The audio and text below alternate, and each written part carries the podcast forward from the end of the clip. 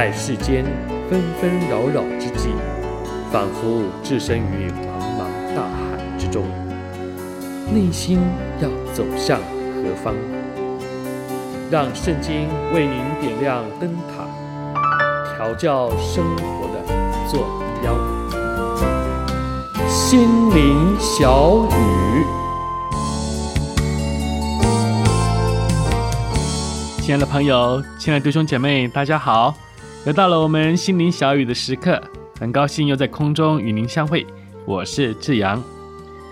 不晓得我们有没有啊遇过，当我们正着手要做一件事情，或者是正在进行当中的时候啊，哎呀，就遇上有人在旁边泼冷水，哎呀，说这样不行啊，那样不行啊，哎呀，资源这么少，怎么可能做成呢？因为我这是啊，血淋淋的，老是挑软肋或者是疮疤来打击呢。相信当我们遇上这样的情况的时候啊，要不是火冒三丈啊，就是真的被打到趴下，灰心丧志。相信这是我们很常见的情况，尤其啊，这个如果是发生在一个团体当中，那那种负面性的低气压的感染力可是不容忽视的。然而，除了这两个反应之外啊，难道没有第三个出路吗？这就让我想起在呃《圣经尼希米记》第四章一到六节当中，尼希米带领以色列人重修城墙时的遭遇。就先让我们来听听这段的经文，在《尼希米记》第四章第一节到第六节。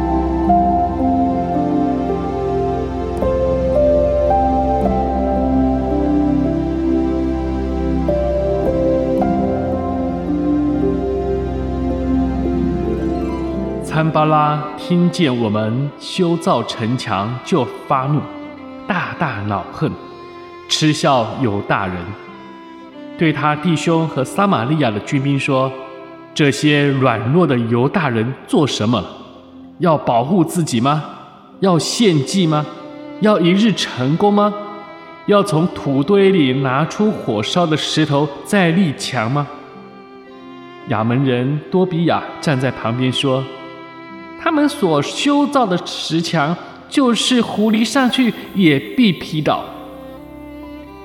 我们的神啊，求你垂听，因为我们被藐视，求你使他们的毁谤归于他们头上，使他们在鲁道之地作为掠物。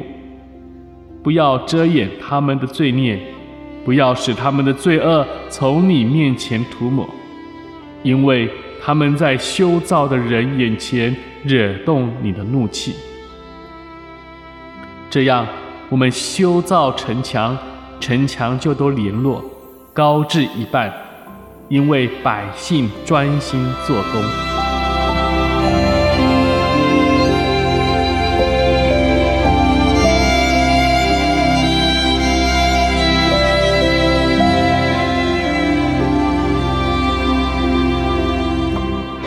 其实啊，啊、呃，这段参巴拉对尼西米所带领的修墙团队的言语讥笑，可以说是非常恶质，并且有攻击性的。不但带有怒气，而且是呢非常恼恨。哎呀，说他们既软弱不自量力，想一步登天，要把麻雀变凤凰，甚至呢，他们所做的最终是不堪一击，连一只狐狸的重量都撑不住。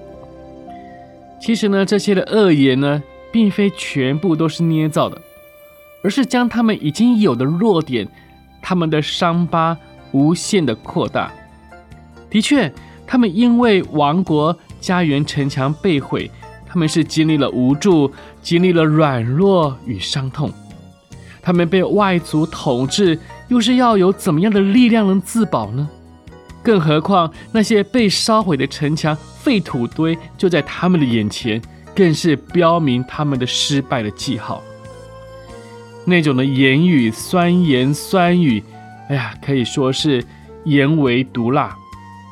然而，当尼西米听到这些的攻击的言语的时候啊，他并没有任由这些话所产生的愤怒、血气，或者是自我打击的负面情绪在群众当中来扩散，反而呢，及时的带领他们把眼光朝向他们所要服侍的上主，让神来为他们做主，因为他们知道这是神的旨意，他必会成就，他也必会负责任的。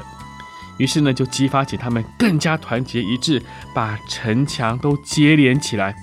或许在我们的实际生活当中，甚至在我们服饰当中，不一定有这么恶劣的言语攻击，但是呢，那些好像啊、半看笑话啦，或者是消极泼冷水的话，倒是不断。特别专从我们的弱点，或者是我们过去的创伤入手的，更是同出一辙。而我们是如何的来面对呢？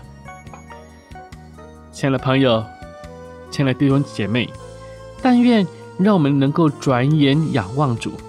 如果这些话真的是忠言，那我们就虚心靠主改进，在圣灵的光照当中光照我们。如果这个是打击，那我们就倚靠主，化悲愤为力量，我们凭着信心向前。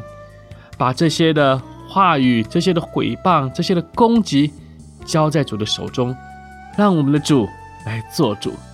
那我们好好的做神所托付我们、交付我们的工作，努力的迈进。好了，又到了我们心灵小语的尾声。